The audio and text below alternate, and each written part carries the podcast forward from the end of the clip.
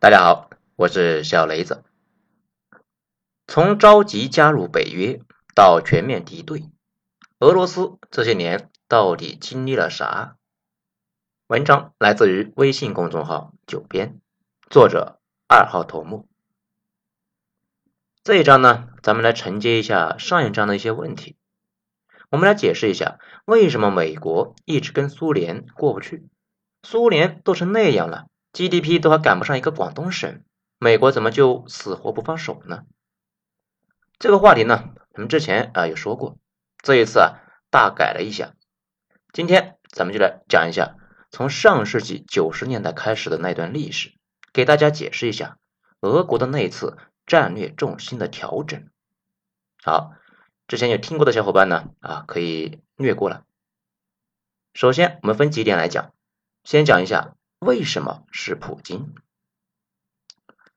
咱们呢，从一九九九年开始说，因为在一九九九年之前的俄罗斯一直啊不太正常。一九九九年的普京似乎啊还没太明白自己，自己呢一个圣彼得堡市长，怎么就成了俄国总统热门候选人呢？在上一章呢，我们有分析过苏联解体，到了一九九九年。整个俄国呢，基本上可以分成这么几支力量。首先是西方派，也叫自由派，也就是呢跟西方打的是火热啊，羡慕西方先进的科学文化，希望俄国呢也能够跟西方一样。这主要呢包括俄国的经济寡头和知识分子们。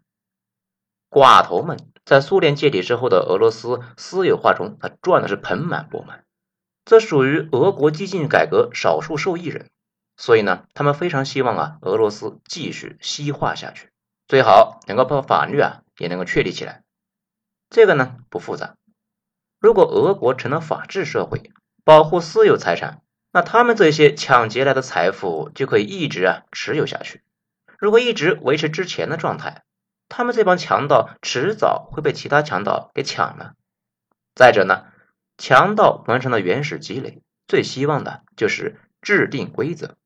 今后呢，别人再也没法走自己这条路，而且呢，希望用规则把自己保护起来，这样就可以免于清算。所以他们非常希望俄国继续深度西化。知识分子那就不说了，在一九九九年，很多知识分子啊，脑子呢已经彻底被西方给征服了，以为啊跟着西方混，人家就会收留下俄罗斯，然后让俄罗斯跟西方一样富有。奇怪的是，叶利钦本人也是西方派，他和西方是打得火热，西方对叶利钦无限的夸奖。不过，众所周知，西方扯开嗓子呢夸某个国家的领导人，这个国家呀大概率会倒霉。其次是他们俄罗斯民族主义者们，这些人主要呢是前苏联遗留下来的官僚们，还有类似于索尔仁尼琴那样的大喷子。这些人对西方充满警惕，他们怀疑西方呢不安好心，嘴上说了一套，心里啊想的是另外一套，担心俄罗斯按照西方智库给的方案走啊会掉坑里。对你没听错，索尔仁尼琴呢就是写古拉格群岛的那个，在苏联时代啥都不干，整天呢变着花样的来骂苏联。苏联解体之后，他激情澎湃的骂美国和西方，认为。自由主义是这个星球上最垃圾的东西，连苏联都不如。毕竟呢，苏联那还有个优点，那就是寿命短。再一次是俄罗斯的强力部门，军方和克格勃这两伙人。俄国和美国差不多，美国是军工复合体，军人和金融寡头啊，在政府里面的话语权很重，所以他们自己说啊，自己是军队保护着的银行。同样的。俄国就是一个官僚和军工的复合体，这两伙人的话语权也非常重。苏联后期呢，克格勃头子这一度啊频繁担任苏联领导人，就是民政。这伙人有一个专业的名称，就是强人，一般呢是特指俄罗斯联邦安全局啊，这个玩意呢就是克格勃的衍生品，内务部等特务部门出身的高官。最后一波力量呢，最重要却也是最无关紧要的一帮人，也就是俄罗斯的刁民们，几乎没人管他们，但是啊，他们却拥有最终的决定权，非常暴躁。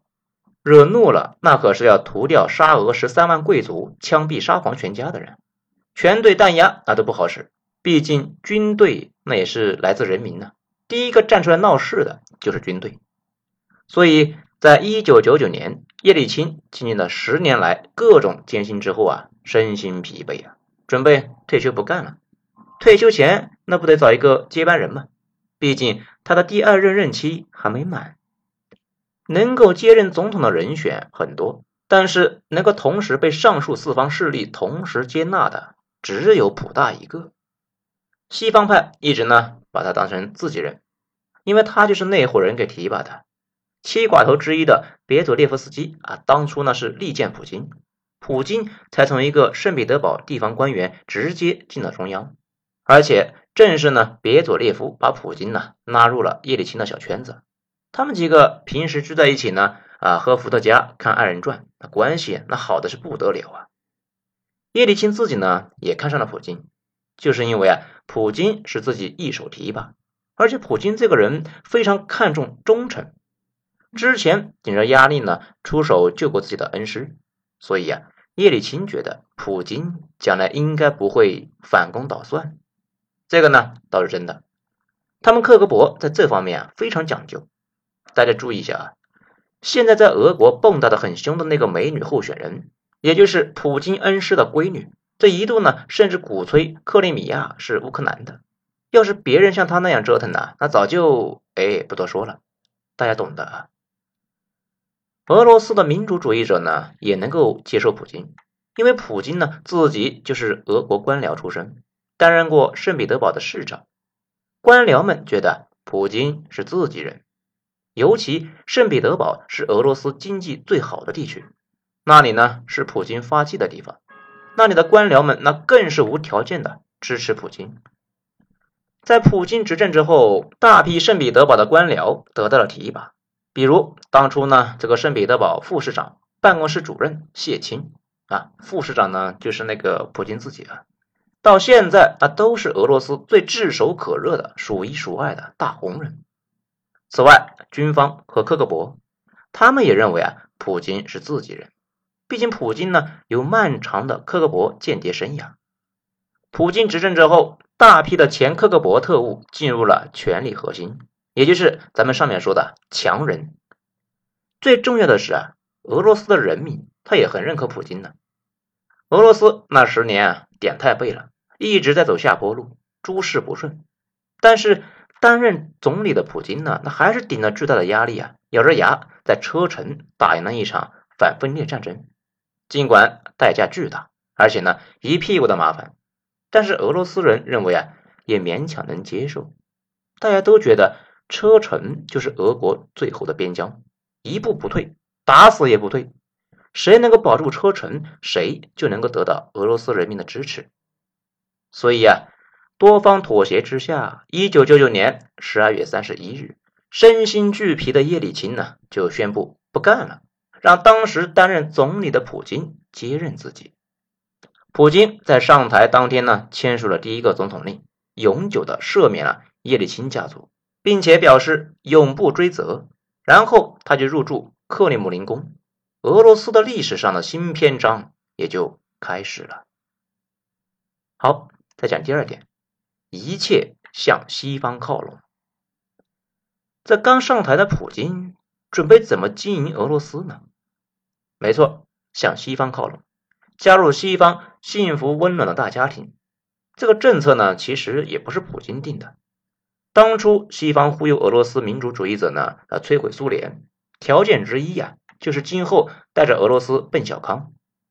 从戈尔巴乔夫到叶利钦都深信这一点的。普京一开始啊也相信，两千年到两千零二年是普京和西方的蜜月期，他打得火热啊。比如他和英国首相布莱尔、法国希拉克、德国希罗德啊都打得火热，有事没事呢就是找那几个哥们呢下馆子。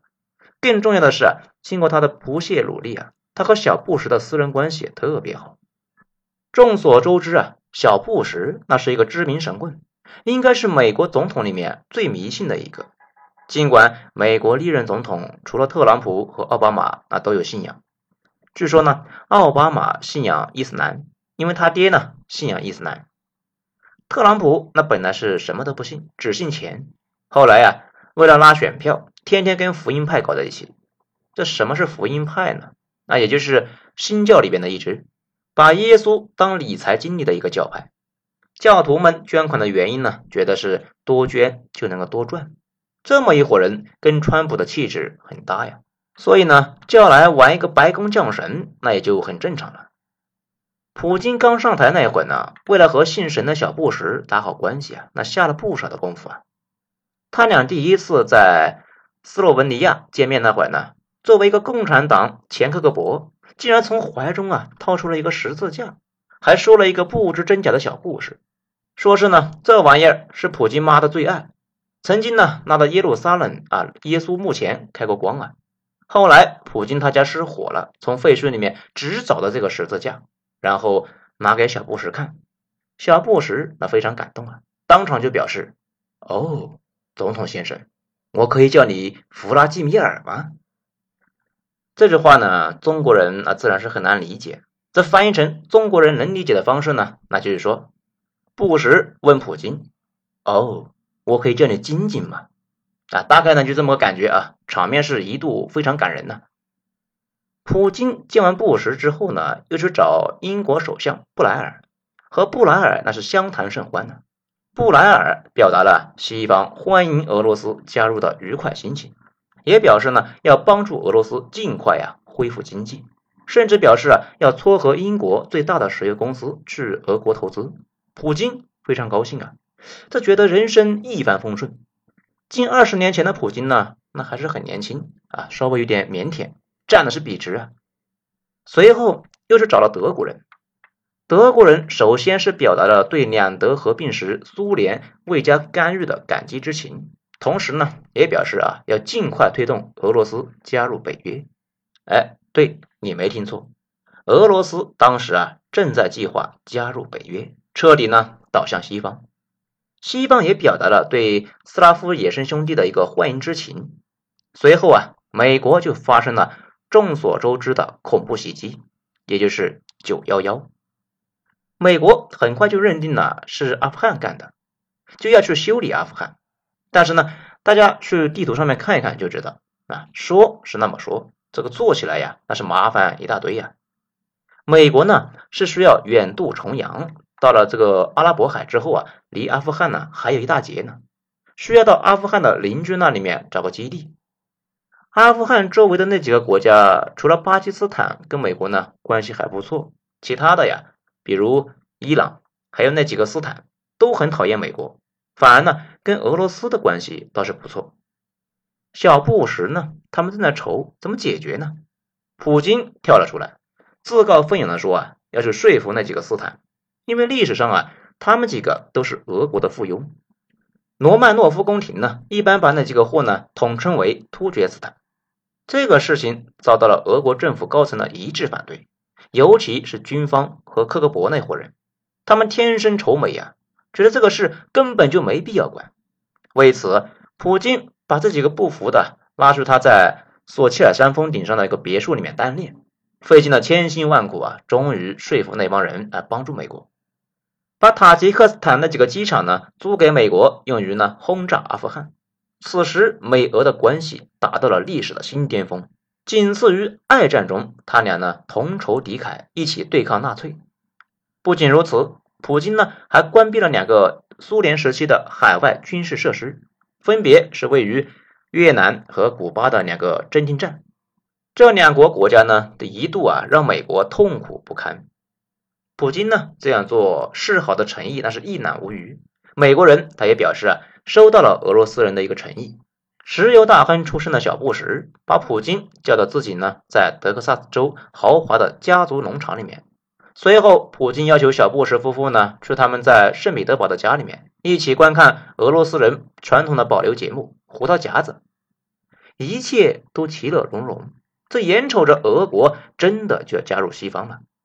那个时候，某东方大国正在和俄国呢谈天然气的协议，这个事的优先级自然是低的不得了。俄罗斯那也就心不在焉，谈不成也正常。好，咱们再说第三点，天边的阴霾。俄罗斯呢一直都不太明白，为什么西方总是要针对他。刚刚在酒吧里面呢是吃着腌黄瓜，喝着啤酒，一回头呢，针对俄罗斯的各种举措那就上来了。比如，正当普京和西方领导人谈笑风生的时候，意外的发现啊，北约已经把前苏联的几个小伙伴拉入了伙，这就很奇怪呀，连普京都很懵逼呀。苏联已经没了。俄罗斯对美国呢是步步退让，这西方为啥那样对俄罗斯呢？这个事呢，其实也不能够怪小布什。其实啊，无论是小布什还是他之前的克林顿，对俄罗斯都主张怀柔，也就是说啊，用合作来代替对抗。但是美国并不是他一个人说了算的。事实上啊，我们总说美国想某某某某某，其实呢，美国并不是一个人。而是指各种势力集团的总和，这里边呢分着好几伙人呢，各自代表着不同的利益集团。后来克林顿呢自己说，整个美国政府里面只有他一个人想跟俄罗斯啊搞好关系。他认为俄罗斯对美国已经没了威胁，双方合作的利益大于交恶。但是问题是，其他人不这么认为啊。德州的能源巨头觉得俄罗斯跟他们在竞争，军方的军头们呢觉得没了俄罗斯这个敌人，今后他们跟谁玩呢？军费预算怎么申请呢？情报部门的高管那都是冷战期间苏联的问题专家，和俄罗斯握手言和了之后，他们今后去忙啥呢？军火商最讨厌的就是俄罗斯，因为俄国也是一个大军火商。这些人在美国呢有一个响亮的名字。新保守派这伙人呢，到现在势力呢依旧很大，看出来了吧？美苏争霸半个世纪，养活了一个巨大的利益阶层。所以呢，就在小布什和普京在那里各种把手言欢的时候，美国国内啊正在搞一次思想上的拨乱反正。核心思想就是呢，批判克林顿的绥靖政策，认为克林顿这脑子有问题，纵容俄罗斯。堪比纵容希特勒的英国首相张伯伦。不仅如此，美国国内的媒体呢，开始大面积的散布各种关于俄罗斯的劣迹，把普京描述成一个新沙皇。老百姓呢，对俄国日益反感，觉得俄罗斯这个国家根本不可能民主啊。小布什已经是身不由己了，只能够跟大家一起呢，对俄强硬。并且出台了一系列的限制俄国的政策，比如把导弹防御系统部署到俄国的眼皮子底下，策反前苏联的加盟国等等等等。其实小布什啊，自己怎么会不知道，美国挑选朋友从来不看对方民不民主。如果以这个为标准的话，美国的好基友那得少一半，而且第一个就要跟沙特绝交。不过他已经身不由己了，不仅要对俄越来越强硬。指责俄国假民主，还跑去格鲁吉亚鼓动当地呢脱离俄罗斯，而且欧美的知识分子阶层对俄国也很警惕啊。他们觉得从五十年这个时间长度上去看俄罗斯，越看越惊心呢。俄熊一直都是那样，今天呢被打趴下了，缩回去北极冬眠，一段时间没留意啊，一回头发现这货已经大到离谱啊，完全失控了。二零零一年，美国外交杂志呢有篇文章就非常有说服力啊。作者说呢，拿破仑战争前，俄国一直是一个三流角色，但是在击败拿破仑之后，一下子成了欧洲一极，随后疯狂扩张，直到在克里米亚被英法联军击败，消停了半个世纪。在第一次世界大战中，俄熊以举国之力。打不过德国东线的几个军团，但是在二十多年之后，苏联红军大兵压境，席卷半个欧洲。俄罗斯有资源，而且呢，资源储量在全世界排名前三，有人才。俄罗斯的数学、物理一直都是逆天的存在啊。华某为的很多关键技术呢，突破就是俄罗斯天才数学家们的工作成果。这一点，任正非有篇文章。大家呢有兴趣的可以去查一下，而且很关键的一点是，俄罗斯这个国家又打不死，跟个小强似的。这个背景之下，欧美就从来呀就没有放心过他，一直觉得他迟早有一天会重新缓过来，然后到处扩张。所以俄罗斯一厢情愿的极力想加入西方，但是人家呢从一开始的目的就是要围死他。就在二零零四年，北约一口气啊扩招了七个东欧国家，包括呢三个前苏联加盟国。这个北约的势力范围啊直指莫斯科城下。却不接受俄国加入，反导弹系统要架设到俄罗斯的门口，还要清理掉俄罗斯在海外的所有盟友，比如伊拉克、叙利亚等等等等。这个叙利亚的事情呢，一直闹到现在还没有解决。最关键的一步啊，是要对俄罗斯二次肢解。先是煽动车臣人闹事，车臣这个事情呢，对俄罗斯的伤害非常大。因为在俄罗斯最虚弱的时候，车臣人那起来闹事啊，差点把俄罗斯给搞死啊！而且战争结束之后，车臣人呢发动了一系列的恐怖袭击，比如歌剧院恐怖袭击事件、别斯南人质事件，都是那种呢一口气啊死好几百人的大惨案呢。而车臣人背后是狗大户，狗大户的背后是谁？那你们都知道。关于车臣的事呢，咱们之前有个章节讲过啊。不知道车臣人有多朋克，你在车尾贴什么车臣式，大家可以去听一下。其次呢，欧美长期在煽动格鲁吉亚闹事，要把格鲁吉亚呀也收到北约里边去，最终就导致在二零零八年奥运会开幕式那一天啊，俄国和格鲁吉亚打起来了。北约还要把导弹防御系统部署到格鲁吉亚、波兰。捷克那里面，而且又来了个大招，策动乌克兰革命。乌克兰那从来都是俄罗斯的传统地盘，丢掉了乌克兰之后，俄罗斯的腹地就暴露出来了。这就有点像我们经常说的那句话：“守疆必守淮。”乌克兰呢，就是俄罗斯的淮。乌克兰如果跑了，那俄罗斯腹地大开，换谁都无法接受啊，更别说普京了。而俄罗斯呢？一直在回避缺乏缓冲区这个事。当初在一九四一年战争一开打呀，苏联红军的飞机就被纳粹悉数的炸烂了在跑道上，导致呢领空完全洞开。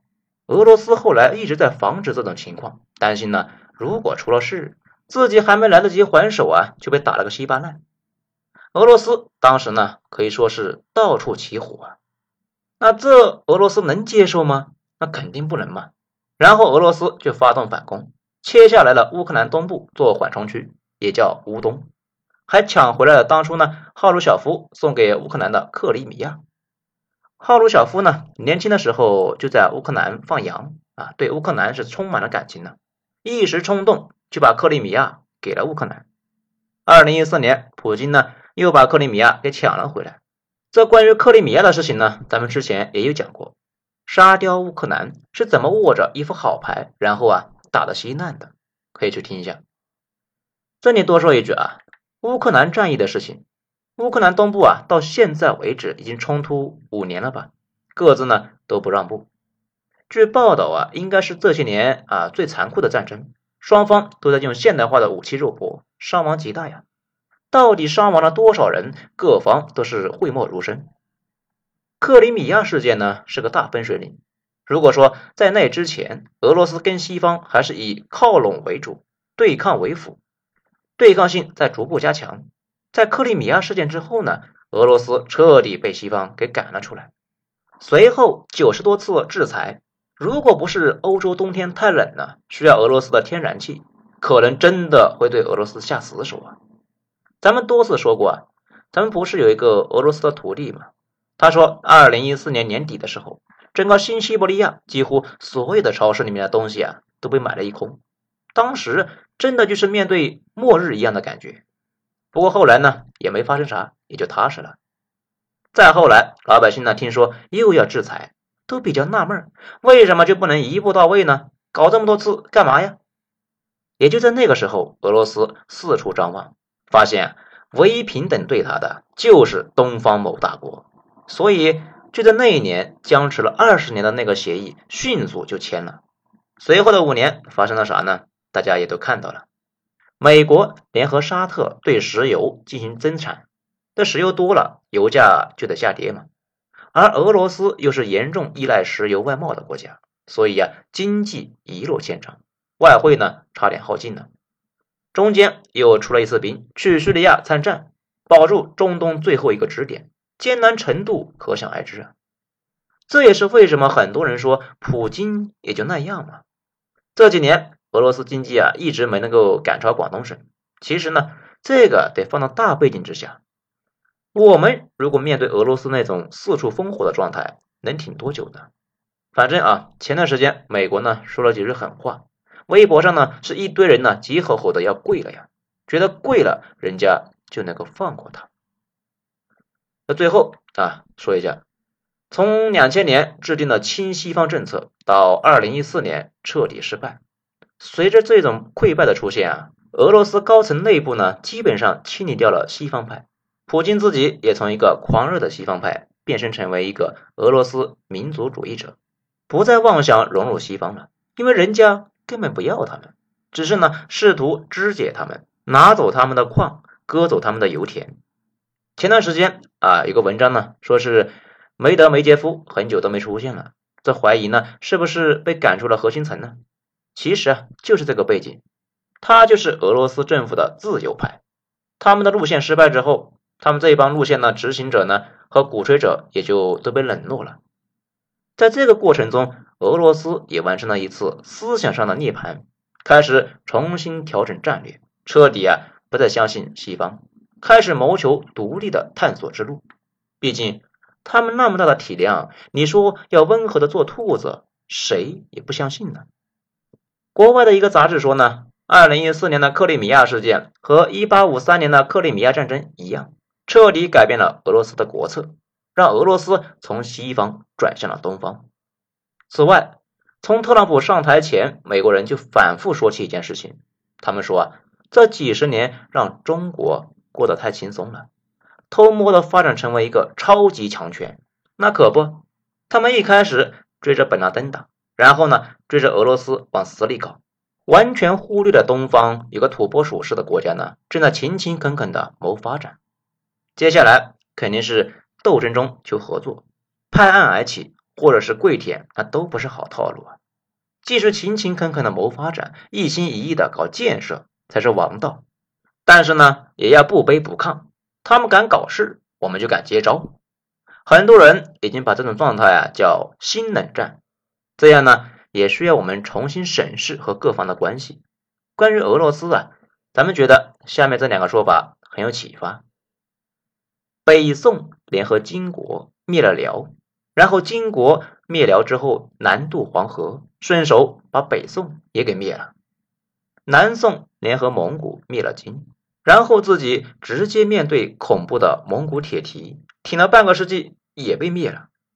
俄罗斯和辽金是一样啊，不是善茬。不过呢，我们一定要避免两宋的悲剧。现在这种情况呢，显然对我们是有利的。俄国到现在也彻底死心了，不再跟以前似的，像他们国徽上的双头鹰一样两头望。今后只能够是和我们加强合作。他们有能源，我们有工业，美国哪个都打不掉，联合起来更可以防止啊美国各个击破，耗下去胜负悬念不大。毕竟呢，时间是站在我们这边的。好，本章就说这些，精彩咱们下章接着继续。如果觉得本专辑说的不错的话呢，请动动小手指给一个五星评价，谢谢。我是主播小雷子，下章见。